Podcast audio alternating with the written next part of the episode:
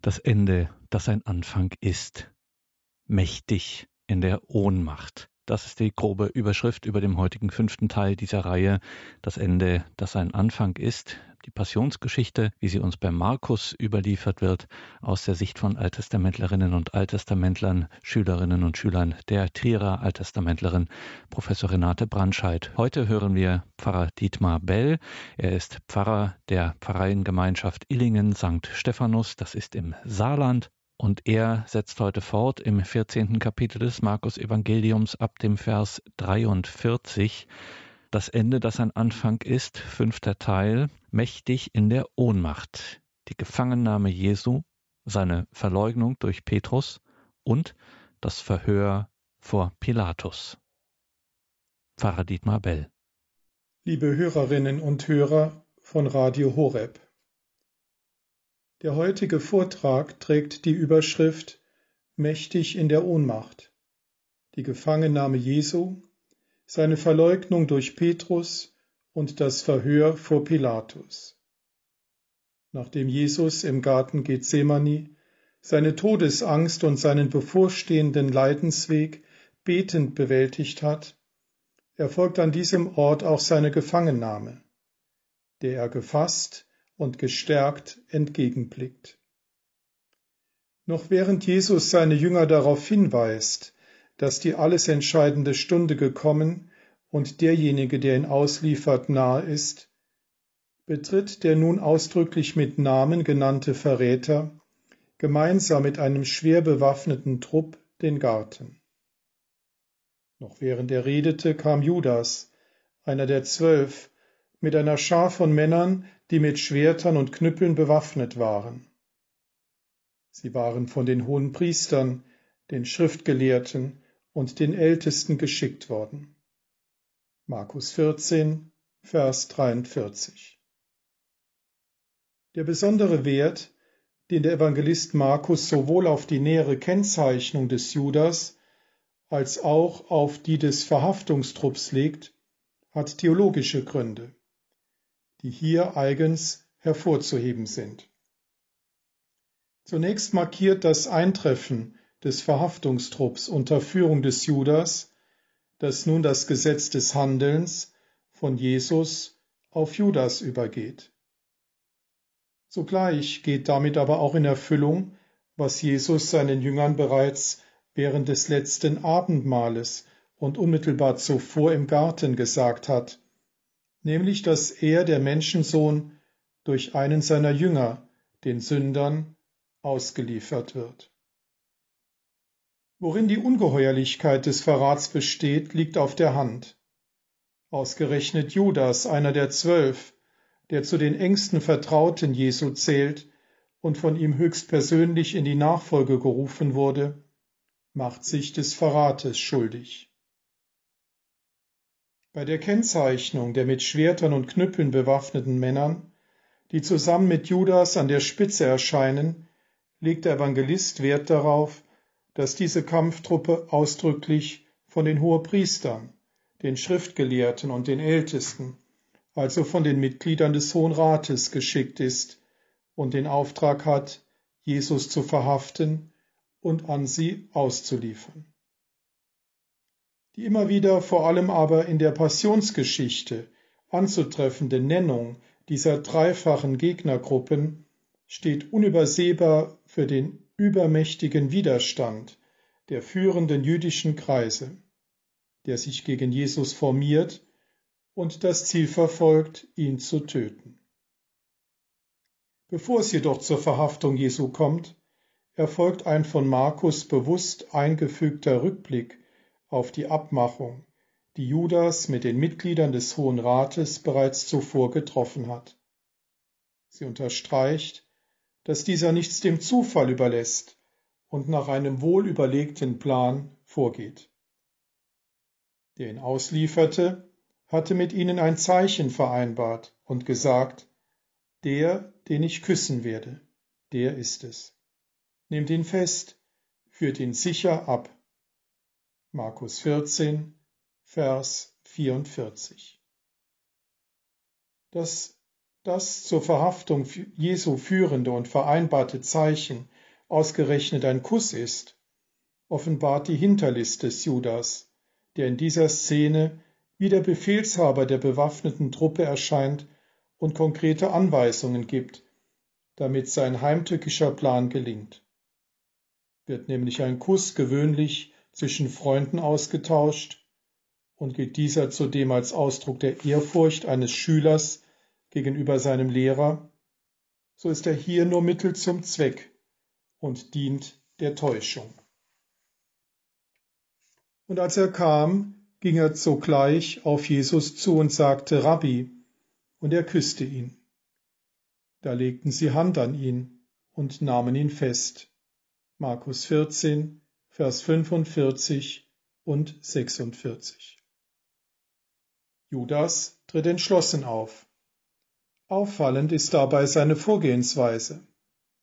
Bevor er Jesus küsst und dies, so ist anzunehmen, noch in Verbindung mit einer Umarmung tut, spricht er ihn mit Rabbi an und verwendet hier einen Titel, der sonst im Markus-Evangelium lediglich zweimal aus dem Munde des Petrus zu hören ist. Indem Judas diese Anrede wählt, heuchelt er vor, weiterhin zum Zwölferkreis zu gehören und somit ein engster Vertrauter Jesu zu sein. Tatsächlich unterstreicht aber diese von ihm gewählte Anrede nur noch einmal die Schändlichkeit seiner Tat und rückt diese in ein noch schlechteres Licht. Denn das Zeichen inniger Verbundenheit und Gemeinsamkeit wird durch ihn zur Lüge und zum Zeichen des Verrats. Und wie reagiert Jesus auf diese Begrüßung des Judas? Im Unterschied zu den beiden anderen synoptischen Evangelien, in denen Jesus sich jeweils mit einer Frage an Judas wendet, um ihm das Ungeheuerliche seiner Tat vor Augen zu führen, lässt er bei Markus den Verrat schweigend über sich ergehen. Genauso entschieden wie Judas schreitet auch der Kampftrupp zur Tat, gewaltsam und wohl auch unter Zuhilfenahme der mitgeführten Waffen, führt er den ersten Befehl des Judas aus und bemächtigt sich der Person Jesu. Bevor Jesus sich nach seiner Festnahme mit einem deutlichen Wort an sein bewaffnetes Gegenüber wendet, lässt Markus jedoch noch eine weitere Szene der Gewalt folgen. Einer von denen, die dabei standen, zog das Schwert, schlug auf den Diener des Hohepriesters ein und hieb ihm ein Ohr ab. Markus 14, Vers 47. Handelt es sich hier um einen ernst gemeinten Verteidigungsversuch Jesu oder lediglich um eine spontane, reflexartige Aktion? Wozu lässt Markus einem Anwesenden, der bewusst anonym bleibt, zum Schwert greifen und legt größten Wert darauf, seinen Hörern eine Beschreibung des Resultates zu bieten und auch das Opfer näher zu identifizieren. Dass es sich nicht nur um eine unwichtige Randbemerkung handeln kann, liegt auf der Hand, denn sonst hätte der Evangelist auch auf sie verzichten können. Indem er sie aber bewusst noch vor das Wort des gefangen genommenen Jesus setzt, will er etwas Grundsätzliches zu den Themen Gewalt, und Nachfolge zur Sprache bringen. Angesichts der Überzahl der Gegner Jesu geht es dem, der hier zum Schwert greift, sicherlich nicht um eine heldenhafte Pose der Selbstdarstellung, sondern darum, gegen die Festnahme Jesu zu protestieren und diese nicht stillschweigend hinzunehmen. Seine Aktion kann deshalb zunächst einmal als Ausdruck seiner Empörung verstanden werden und als ein eindeutiges Zeichen der Solidarität mit jemandem, der unschuldig ist und der Hilfe und Unterstützung bedarf. Kurzum, dieser Anwesende überlegt nicht lange und handelt wie in einem Reflex, weil er angesichts der Gewalt gegenüber Jesus nicht untätig bleiben will. Auf den ersten Blick mag diese durchaus menschliche Reaktionsweise nachvollziehbar sein und als Deutungsmöglichkeit in Betracht kommen. Aber dem Evangelist Markus geht es um noch viel mehr.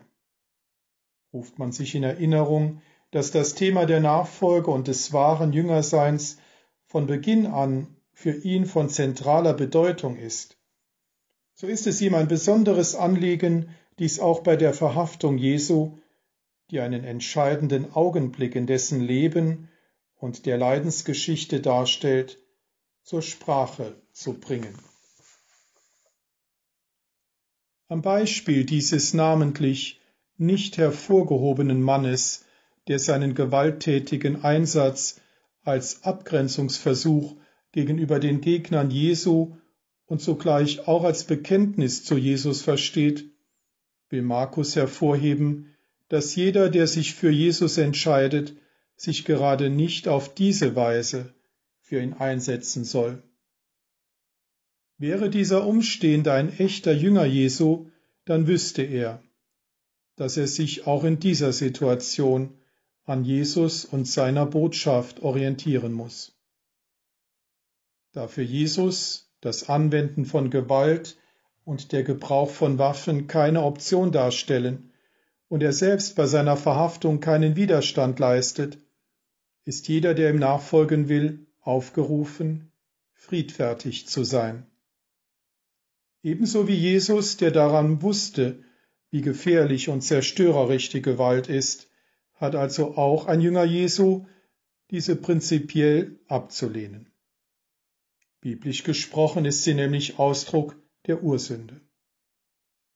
Als Mittel der Selbstbehauptung des Sünders und als Nachahmung der Macht des Bösen kann und darf sie nicht wieder durch neue Gewalt überwunden werden, weil sonst der Mensch im Einflussbereich der Ursünde verbleibt und das schon bestehende Unheil in der Welt vermehrt. Aus theologischer Sicht ist auch der Hinweis nicht zu vernachlässigen, dass der Knecht des Hohepriesters bei der geschilderten Gewaltaktion nicht irgendein Körperteil verliert, sondern ausgerechnet sein Ohr. Damit lenkt der Evangelist Markus den Blick hier genau auf jenes Organ, mit dem ebenso wie mit dem Mund nicht nur die spezifisch menschliche Kommunikation geschieht, sondern auch die zwischen Gott und Mensch. Dem Knecht, der hier stellvertretend für die Gegner Jesu steht, wird also jenes Organ genommen, mit dem er sich zuvor der Botschaft Jesu verschlossen hat. Wie schon beim Verrat durch Judas, so kommentiert Jesus auch den Schwerthieb nicht. Auffallend ist jedoch, dass er direkt im Anschluss an diesen zum ersten Mal in dieser Szene das Wort ergreift. Er wendet sich an den Kampftrupp, wobei der eigentliche Adressat der Hoherat ist, der zu Beginn eindeutig als Auftraggeber eingeführt wurde. Da sagte Jesus zu ihnen, wie gegen einen Räuber seid ihr mit Schwertern und Knüppeln ausgezogen, um mich festzunehmen. Tag für Tag war ich bei euch im Tempel und lehrte, und ihr habt mich nicht verhaftet. Aber so mussten die Schriften erfüllt werden. Markus 14, Vers 48 und 49. In Form einer rhetorischen Frage hält Jesus ihnen vor, dass sie ihn heimlich und hinterhältig wie einen Verbrecher verhaftet haben, obwohl er nie im Geheimen, sondern immer öffentlich im Tempel aufgetreten ist und gelehrt hat. In Bezug auf die Gegner Jesu wird damit vor allem eines deutlich. Weil sie die offene Auseinandersetzung mit Jesus scheuen und zudem die Reaktion des Volkes fürchten, agieren sie erst, wenn es dunkel und Nacht ist. Nur so können sie sicher sein, dass ihr hinterhältiges Tun von niemandem beobachtet und gesehen werden kann. Auf diese Weise erweisen sie sich jedoch nicht, wie von Jesus immer wieder gefordert, als Kinder des Lichtes, sondern vielmehr als Kinder dieser Welt. Ihre Schuld besteht folglich darin, dass sie die Finsternis mehr lieben als das Licht und letzteres, das in den neutestamentlichen Schriften ein Bild für das mit Jesus in die Welt gekommene Heil ist, scheuen und grundsätzlich ablehnen. Der von Jesus angefügte Hinweis auf die Erfüllung der Schriften unterstreicht, dass seine Verhaftung nicht zufällig und aufgrund einer besonderen Machtfülle der Jerusalemer Autoritäten geschieht, sondern allein, weil Gott es zulässt, er selbst ihnen dafür die Erlaubnis gibt und die Schriften es bereits angekündigt haben. Vor Augen geführt wird den Gegnern Jesu somit einerseits ihre völlige Ohnmacht und andererseits die Vollmacht und göttliche Überlegenheit Jesu.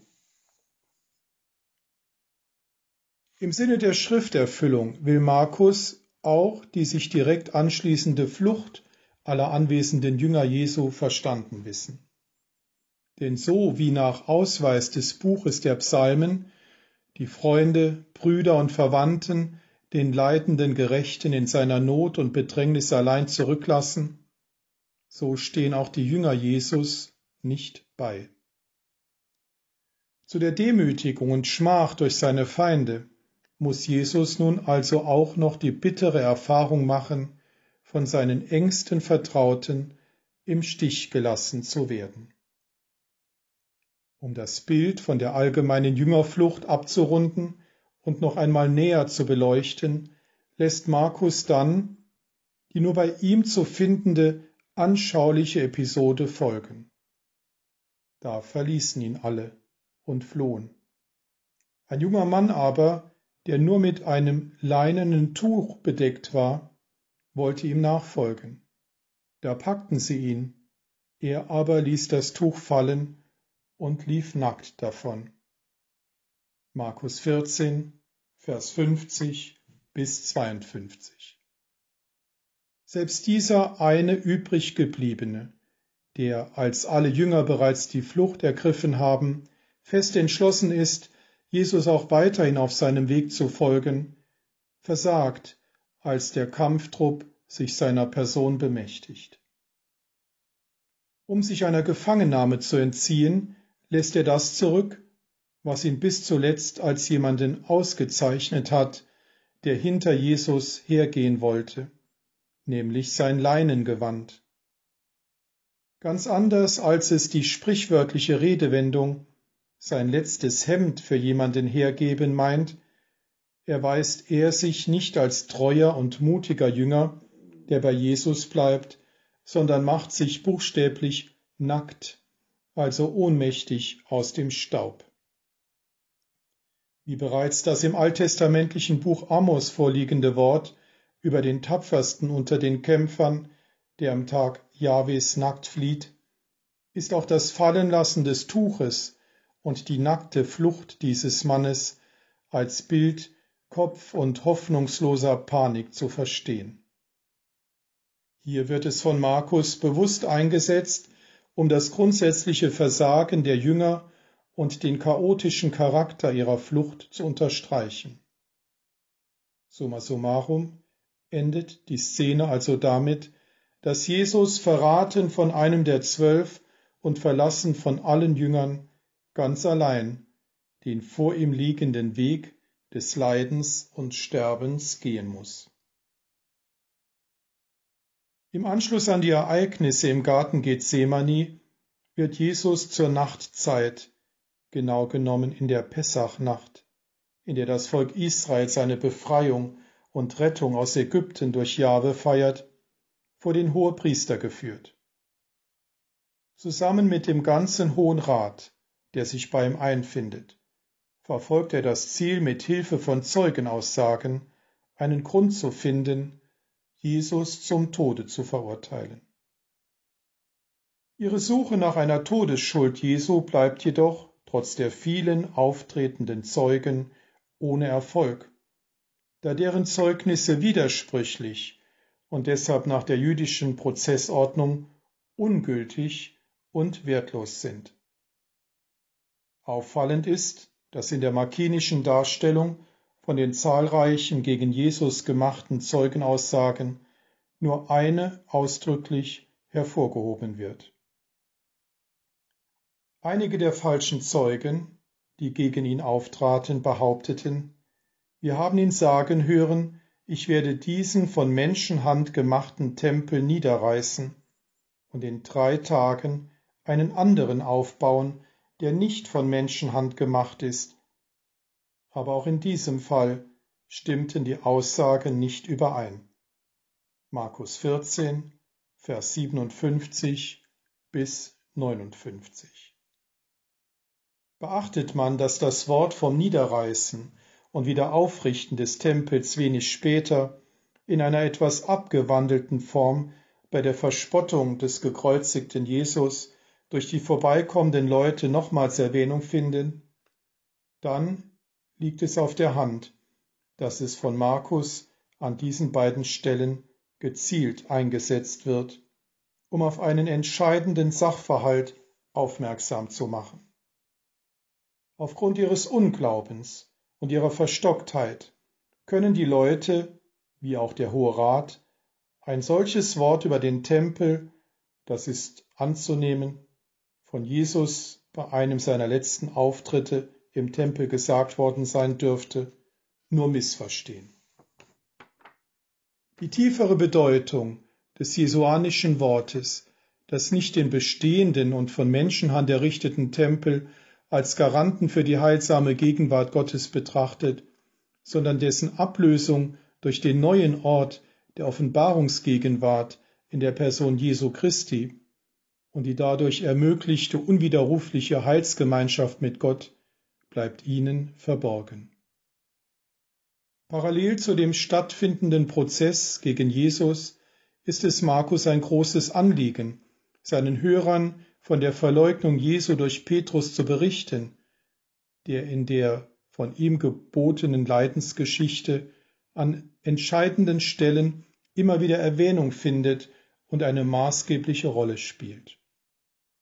Petrus aber war Jesus von weitem bis in den Hof des Hohepriesters gefolgt, nun saß er dort bei den Dienern und wärmte sich am Feuer.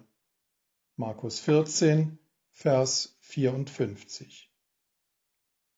Hatte Petrus wenige Stunden zuvor bei der Verhaftung Jesu noch die Flucht ergriffen, so tritt er nun als der Jünger auf, der sich im Unterschied zu allen anderen scheinbar wieder an das Wort Jesu von der Kreuzesnachfolge, vor allem aber an sein eigenes Versprechen erinnert, das er Jesus wenige Stunden zuvor auf dem Weg zum Ölberg gegeben hatte. Auch wenn alle Anstoß nehmen, ich nicht. Und wenn ich mit dir sterben müsste, ich werde dich nie verleugnen. Markus 14, Vers 29. Der Hinweis, dass er Jesus von weitem bis in den Hof gefolgt ist, lässt erkennen, dass er dies jedoch nicht so felsenfest tut, wie es sein Beiname Petrus Fels eigentlich von ihm fordert. Vielmehr tritt er schon zu Beginn dieser Szene, auch wenn er sich an das Feuer zu den Dienern des Hohepriesters wagt, unsicher und ängstlich auf.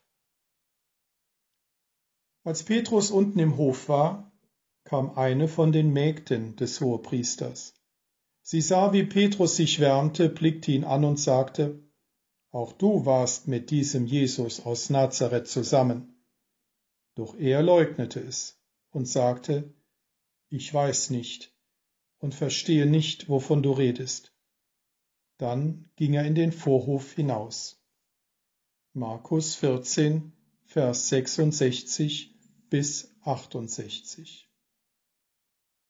Während Jesus in den oberen Räumen des hohepriesterlichen Palastes als Angeklagter den Hohepriestern und den Mitgliedern des Hohen Rates allein gegenübersteht, befindet sich Petrus unten, also im Hof mitten unter den Dienern und Mägden. Ein auffallender Kontrast, der nicht übersehen werden darf. Zugleich wird damit aber auch betont, dass Petrus sich zu diesem Zeitpunkt noch in der Nähe seines Meisters befindet. Es ist eine der Mägde, die zuerst das Wort ergreift. Da sie davon überzeugt ist, Petrus als einen Anhänger Jesu, den sie mit dem Namen seiner Herkunft nennt, erkannt zu haben, konfrontiert sie diesen damit. Mit einem doppelten Ausdruck des Nichtwissens sagt Petrus sich darauf, ohne den Namen Jesu in den Mund zu nehmen, unmissverständlich von ihm los und verleugnet ihn zum ersten Mal. Wie unsicher und verängstigt er sich fühlt, zeigt daraufhin sein Rückzug. Er verlässt diesen für ihn heiklen und zu einer Gefahr werdenden Ort und sucht, weil er glaubt, dort sicherer zu sein, den Vorhof auf. Auf diese Weise entfernt er sich jedoch räumlich von Jesus und geht deutlich auf Distanz zu ihm. Aber auch der Wechsel der Örtlichkeit bringt ihm nicht die erhoffte Ruhe, sondern führt sogar zu einer zweiten und dritten Verleugnung Jesu. Als die Magd ihn dort bemerkte, sagte sie zu denen, die dabei standen, noch einmal, der gehört zu ihnen. Er aber leugnete wieder. Wenig später sagten die Leute, die dort standen, von neuem zu Petrus. Du gehörst wirklich zu ihnen.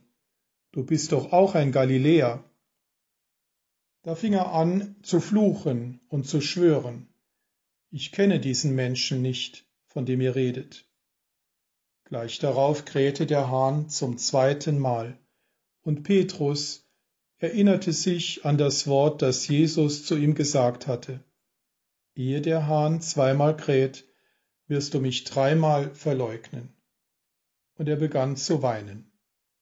Markus 14, Vers 69 bis 72.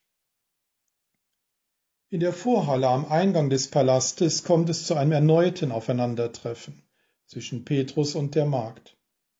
Diesmal jedoch wendet sie sich nicht an Petrus, sondern an diejenigen, die dabei stehen.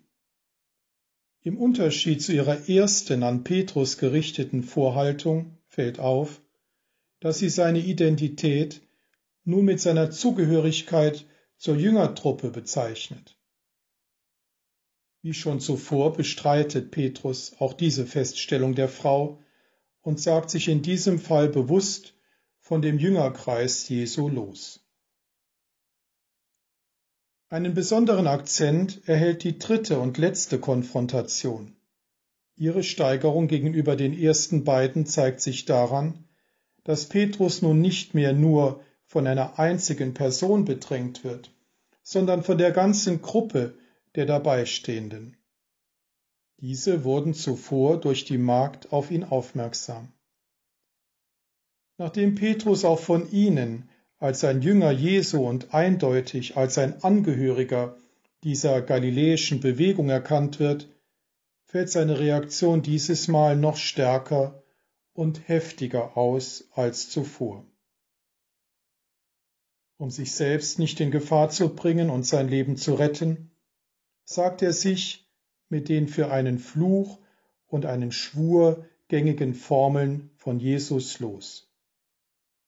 Hierbei fällt auf, dass er nicht einmal mehr den Namen von Jesus in den Mund nimmt, sondern von ihm eher verächtlich als einem Menschen spricht, mit dem er auf keinen Fall etwas zu tun haben will. Zweifellos ist damit der dramaturgische Höhepunkt dieser Szene und ein weiterer innerhalb der Passionsgeschichte erreicht. Auf sehr eindrückliche Weise gelingt es Markus, die beiden zur gleichen Zeit stattfindenden Ereignisse, die dreifache Verleugnung Jesu durch Petrus und die nächtliche Verhandlung Jesu vor dem Hohen Rat, miteinander zu verbinden, um auf diese Weise das Verhältnis des Petrus zu Jesus und die Themen Nachfolge und Zeugnis ablegen, noch einmal tiefer zu beleuchten. Widerruft Petrus mit seiner dritten Verleugnung endgültig sein auf dem Weg nach Jerusalem abgelegtes Bekenntnis, dass Jesus der Christus ist, und kündigt Jesus somit vor Zeugen die Treue auf, so bejaht Jesus zur selben Zeit die Frage des Hohepriesters, ob er der Christus, der Sohn des Hochgelobten ist. Durch die Parallelisierung dieser beiden Szenen unterstreicht Markus, was aus seiner Sicht von einem wahren Jünger verlangt ist und wie sich hingegen jener verhält, der Jesus nur von weitem, also halbherzig und feige folgt. Das bewusst dem dreifachen Verleugnen gegenübergestellte Bekenntnis Jesu hat somit Vorbildcharakter und der von Jesus erhobene Anspruch, der Messias zu sein, fordert zur Entscheidung für oder gegen seine Person heraus. Zur Besinnung gebracht wird Petrus erst durch den die zu Ende gehende Nacht anzeigenden Hahnenschrei. Denn dieser erinnert ihn an die Voraussage Jesu, dass er, Petrus, ihn in dieser Nacht, noch ehe der Hahn zweimal kräht, dreimal verleugnen wird. Mit Entsetzen muss Petrus sein Versagen und Schuldigwerden feststellen und beginnt aus Scham darüber, wozu er fähig geworden ist, zu weinen. So endet diese Szene mit einem zur Umkehr aufgerufenen Petrus, der erkennt, dass er Jesus gegenüber schuldig geworden ist und zudem mit dem Hinweis auf das in Erfüllung gegangene Wort Jesu, das sich wiederum als wahr und wirkmächtig erweist. Jesus ist und bleibt auch weiterhin Herr der Stunde und des Geschehens.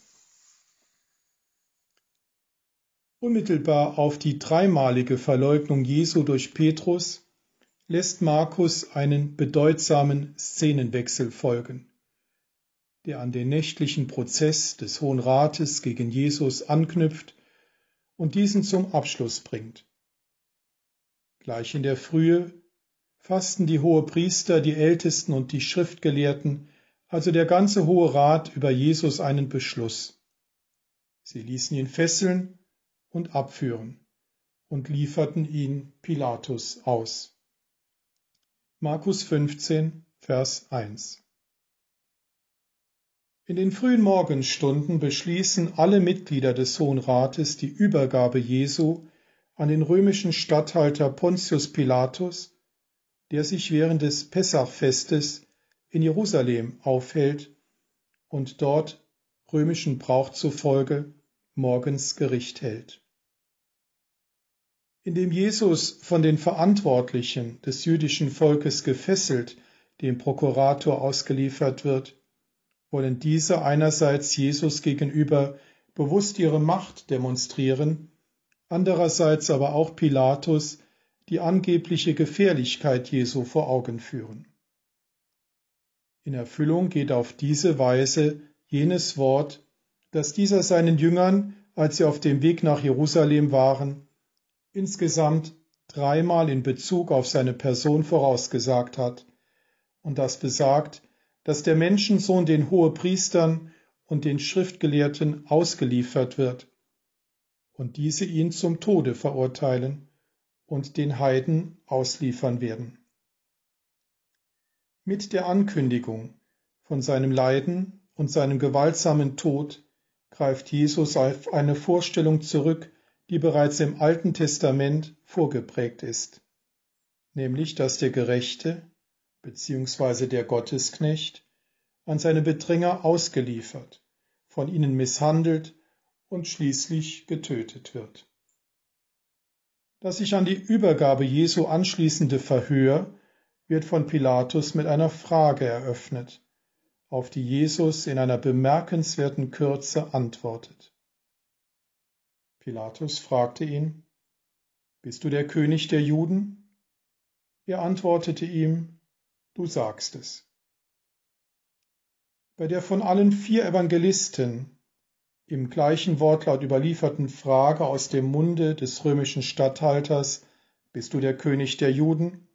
fällt auf, dass das Wort Messias bzw. Christus keine Verwendung findet. Auch nicht der später bei der Kreuzigungsszene von den umstehenden Leuten benutzte Titel König von Israel.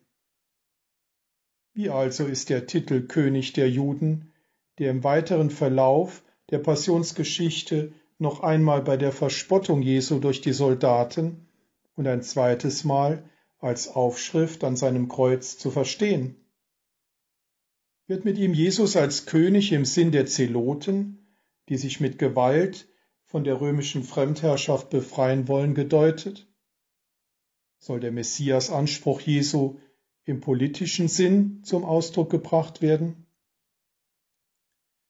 Der aus dem Mund des Pilatus zu hörende Titel König der Juden lässt den Schluss zu, dass der Hohe Rat Jesus bei Pilatus zuvor nicht wegen Gotteslästerung angeklagt hat, obwohl er in dem von ihm geführten Prozess einstimmig dieses Urteil fällte, sondern wegen politischer Verbrechen.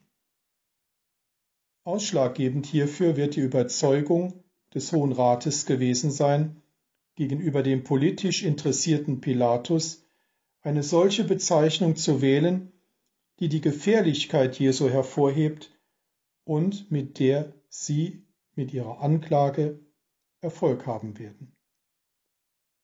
Aus diesem Grund ist davon auszugehen, dass Pilatus als Nichtjude eine politische Interpretation mit dem Begriff König der Juden verbindet und Jesus als Messias im Sinne eines nationalen Befreiers verstanden haben dürfte. Auffallend bei der Antwort, die Jesus gibt, ist, dass sie, anders als beim Evangelisten Johannes, kein Selbstbekenntnis und auch keine näheren Erläuterungen zu seinem Königtum beinhaltet, sondern lediglich das bei allen Synoptikern zu findende Wort Du sagst es. Doch wie ist dieses zu deuten? Sicherlich nicht als Zustimmung Jesu, er sei ein politischer Messias und Freiheitskämpfer. Bedenkt man, dass Jesus wenige Stunden zuvor der Frage des Hohepriesters, ob er der Christus, der Sohn des Hochgelobten und damit ein religiöser Messias ist, vollends zugestimmt hat, dann will er sich mit seiner Antwort, die auch im Sinne von Das sagst du, aber nicht ich, übersetzt werden kann, in aller Deutlichkeit von der politischen Begriffsinterpretation des Pilatus distanzieren. Zugleich möchte er aber auch betonen, dass er sehr wohl ein König ist, nur in einem ganz anderen Sinne, als es der Nichtjude Pilatus vermutet. Wie sehr den Hohepriestern an einer Verurteilung Jesu zum Tode gelegen ist, zeigt ihr erneutes Auftreten. Durch dieses sieht Pilatus sich veranlasst, Jesus mit den gegen ihn vorgebrachten Beschuldigungen zu konfrontieren und ihn zu einer Stellungnahme aufzufordern.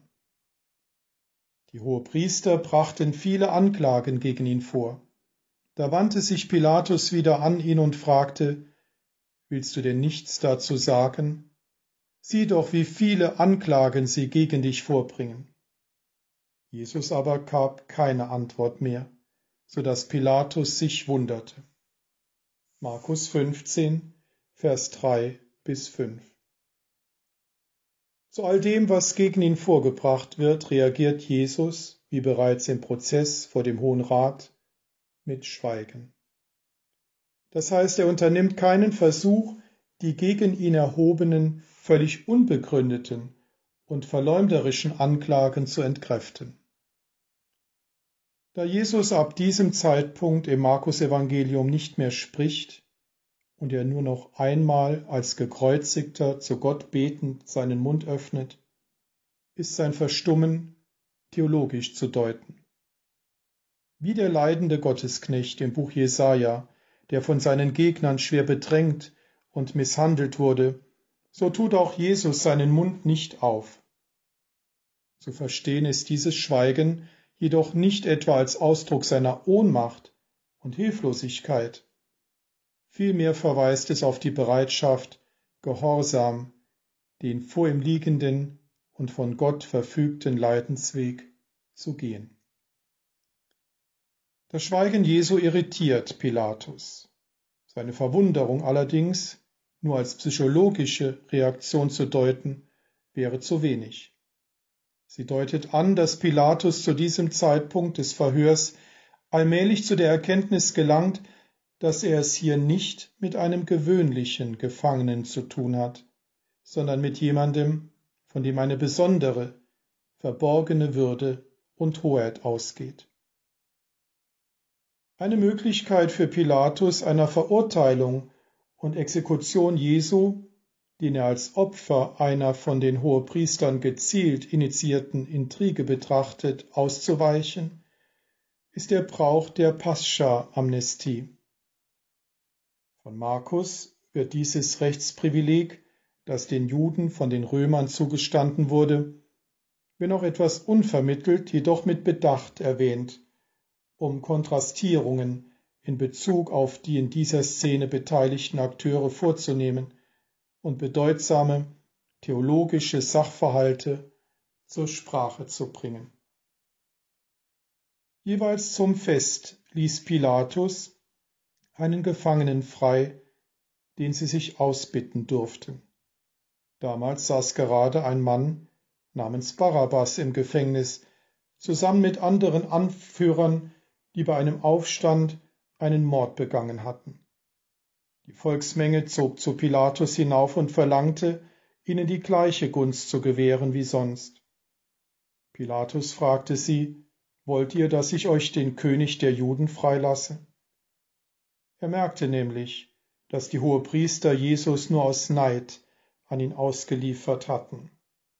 Die Hohepriester aber wiegelten die Menge auf, lieber die Freilassung des Barabbas zu fordern.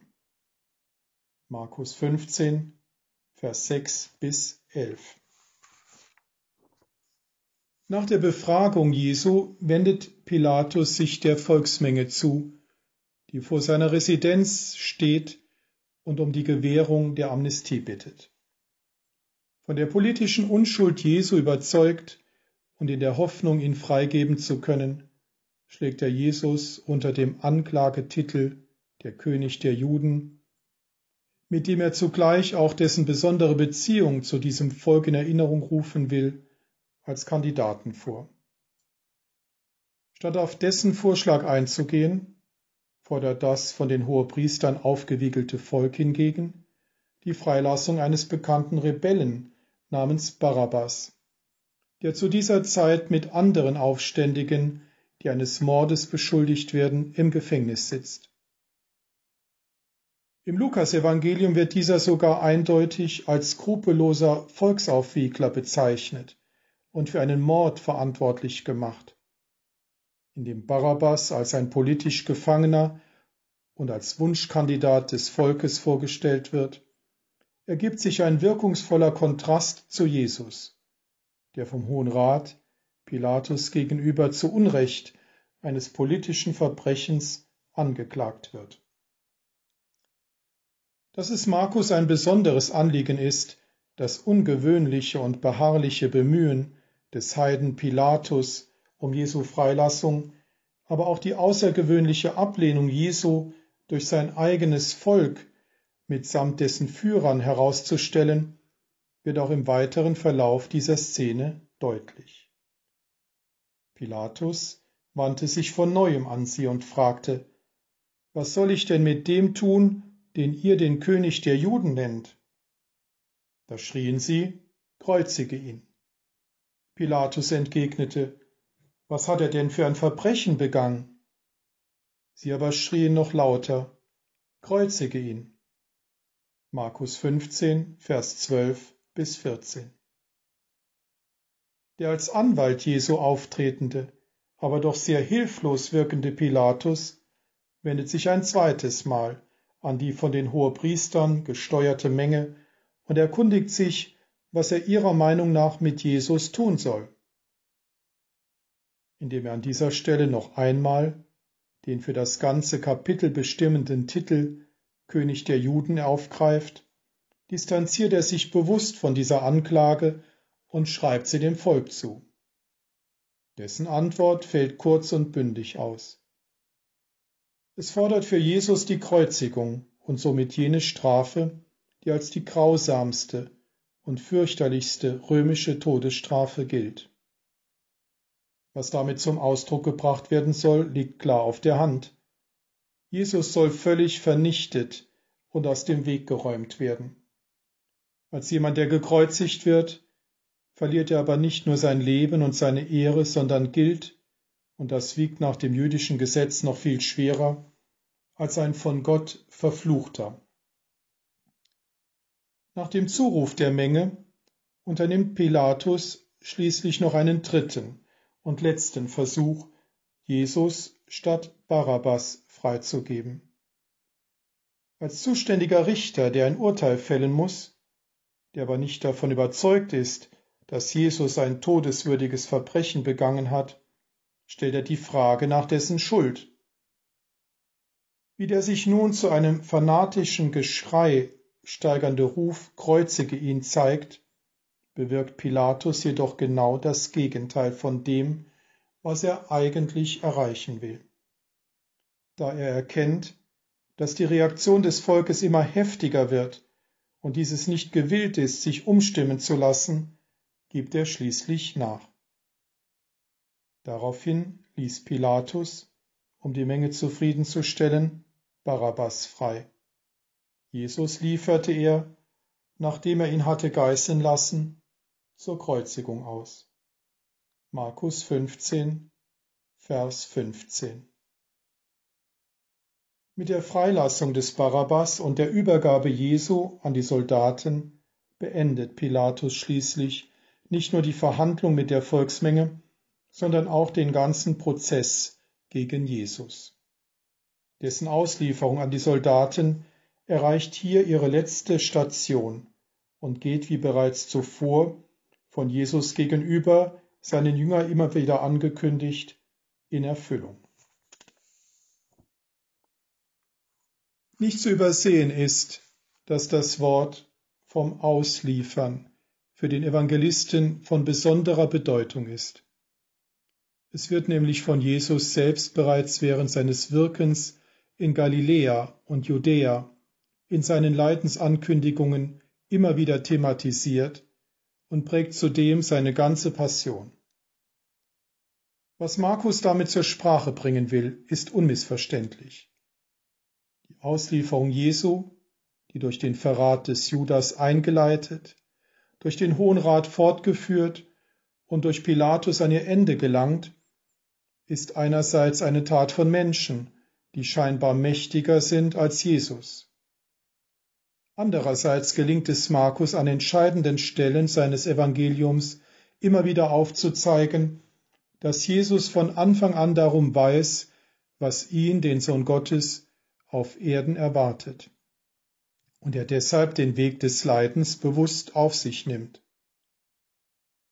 Bei seiner Festnahme im Garten Gethsemane leistet er darum auch keinen Widerstand und begibt sich freiwillig in die Hände seiner Gegner um auf diese Weise den Willen seines Vaters zu erfüllen. So ist und bleibt er bis zuletzt mächtig in der Ohnmacht. Fragen wir uns nun, welche geistlichen Impulse wir aus dem bisher Gesagten für unser Glaubensleben entnehmen können. Das Bild, das Markus in seinem Evangelium von Jesus zeichnet, ist von einer weit ausgreifenden Spannung beherrscht. So ist es dem Evangelisten ein Anliegen, Jesus von Beginn seines öffentlichen Wirkens an einerseits als den von Gott geliebten Sohn zu präsentieren, der mit Macht auftritt und der mit seiner heilenden, helfenden und rettenden Kraft die dynamische Präsenz des Reiches Gottes in seiner Person erfahrbar macht, ihn andererseits aber auch als den Menschensohn vorzustellen, der von ihm sehr nahestehenden Personen verraten, verleugnet und verlassen wird, und dem sogar der Tod am Kreuz nicht erspart bleibt. Genau diese Absicht liegt auch der Passionsgeschichte zugrunde die innerhalb der ältesten Evangelien die größte Erzähleinheit bildet. Sie will nicht Mitgefühl mit dem leidenden und sterbenden Jesus wecken, sondern vor Augen führen, dass Jesus sowohl in seiner Hoheit als auch in seiner Niedrigkeit, also als ein Mann des Leidens, gesehen werden muss. Bei den meisten Menschen, die Jesus begegnet sind, hat sein machtvolles und souveränes Auftreten einen besonderen Eindruck hinterlassen und eine starke Bewegung ausgelöst. So geraten sie außer sich vor Staunen über seine Lehre und wundern sich über das, was sich vor ihren Augen ereignet. Lehnen die Menschen in seiner Heimatstadt und die geistlichen Autoritäten des Volkes Jesus von Anfang an ab und nehmen Anstoß an ihm, so sucht die Volksmenge ihn immer wieder auf und läuft ihm sprichwörtlich hinterher. Hinsichtlich der Frage, wer dieser Jesus ist, lässt Markus keinen Zweifel daran, dass es hierzu im Volk recht unterschiedliche Vorstellungen gibt. Halten ihn einige für einen Propheten oder einen besonders charismatischen Heiler, so sind andere davon überzeugt, in Jesus einen politisch-nationalen Retter zu erkennen, der so mächtig ist, dass er Israel von der römischen Fremdherrschaft befreien werde.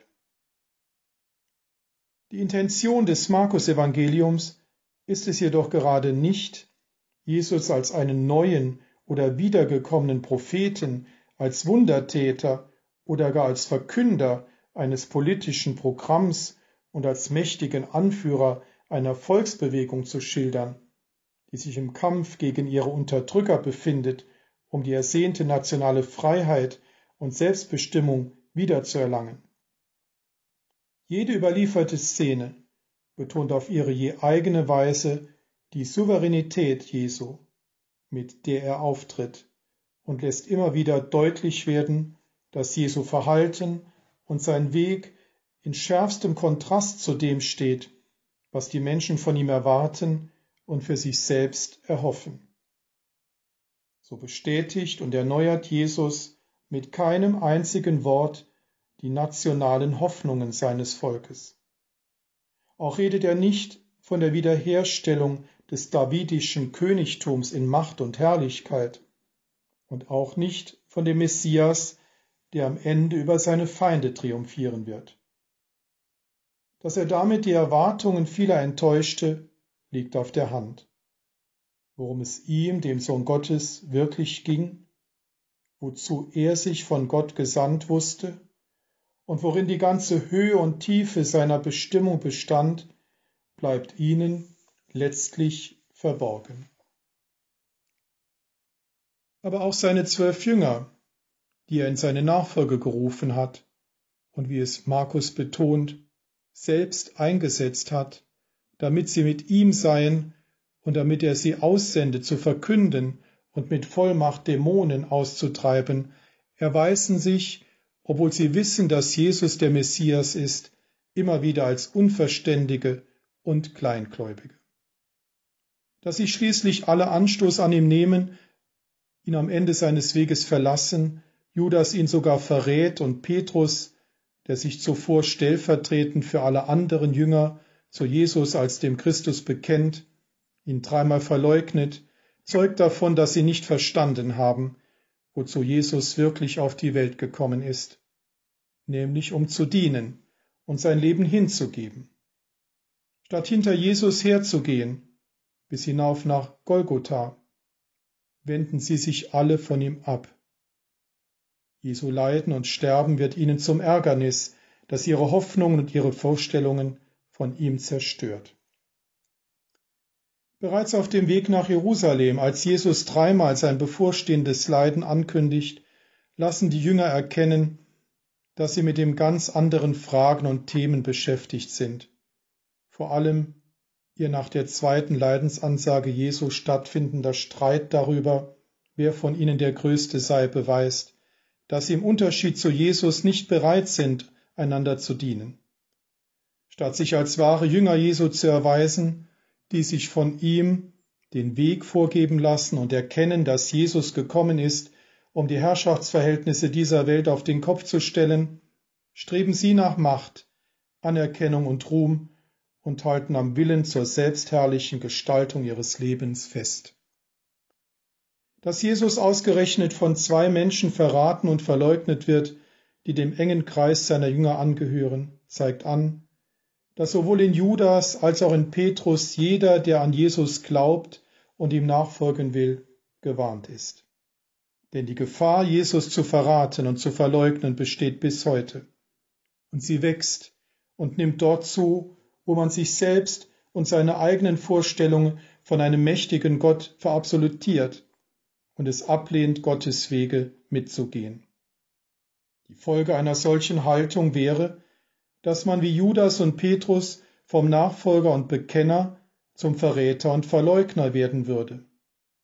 Indem Markus seinen Hörern in sehr eindrücklicher Weise das vielfältige Versagen der Jünger vor Augen führt, wird zugleich aber auch deutlich, worin wahre Jüngerschaft besteht und was den echten und vollen Glauben an Jesus ausmacht. Der von Jesus geforderte Glaube ist zunächst bestimmt durch eine radikale Entscheidung zu seiner Person, durch die Gott das Heil wirken will. Statt wie Petrus in der Verleugnung Jesu zu sagen, ich kenne diesen Menschen nicht, so soll jeder, der in die Nachfolge eintreten will, sich selbst nicht mehr kennen. Er soll das eigene Ich, seine Sehnsucht nach Stärke, Macht, Ehre und Erfolg vergessen und verwerfen und stattdessen auf Jesus sehen und hinter diesem hergehen. Wer also die Freiheit der Selbstverleugnung und die Bereitschaft besitzt, sein eigenes Leben zu verlieren, der hat auch Teil am Schicksal Jesu, das sich im Tod erfüllen muss, um die Herrlichkeit zu gewinnen. Mit anderen Worten, jeder Jünger, der Jesus nachfolgt und bereit ist, sein eigenes Kreuz auf sich zu nehmen, hat Teil an dem Paradox im Leben Jesu und steht in der Spannung zwischen Anerkennung und Ablehnung, Erniedrigung und Erhöhung, Leben und Tod. Vor allem aber legt er in dieser Welt Zeugnis davon ab, dass es keine Nachfolge Jesu im Leiden ohne das bekennende Ja zum leidenden, verworfenen und gekreuzigten Menschensohn gibt.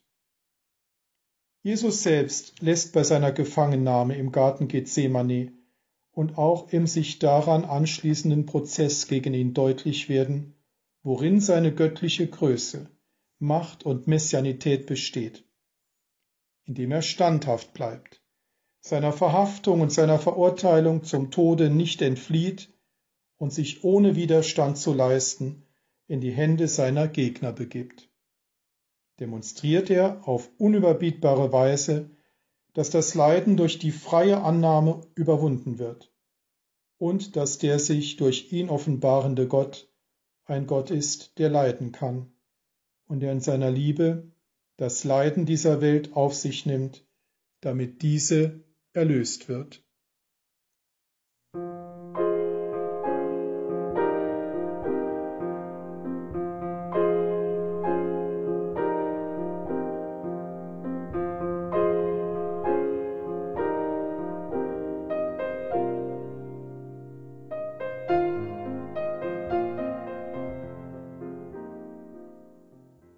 Das war der fünfte Teil der Reihe Das Ende, das ein Anfang ist. Die Passionsgeschichte nach Markus, ausgelegt von alttestamentlichen Exegetinnen und Exegeten, Schülerkreis der Trierer Alttestamentlerin Professor Renate Brandscheid. Heute hörten wir aus der Seelsorgeeinheit St. Stephanus in Illingen, das ist im Saarland, Pfarrer Dietmar Bell, mächtig in der Ohnmacht, die Gefangennahme Jesu, seine Verleugnung durch Petrus und das Verhör vor Pilatus. Liebe Hörerinnen und Hörer, das kann man nachhören auf einer CD und auch in unserer Mediathek wird das in Kürze stehen zum Download auf horeb.org. Und hier folgt jetzt um 21.30 Uhr die Reihe Nachgehört. Alles Gute und Gottes reichen Segen wünscht ihr, Gregor Dornis.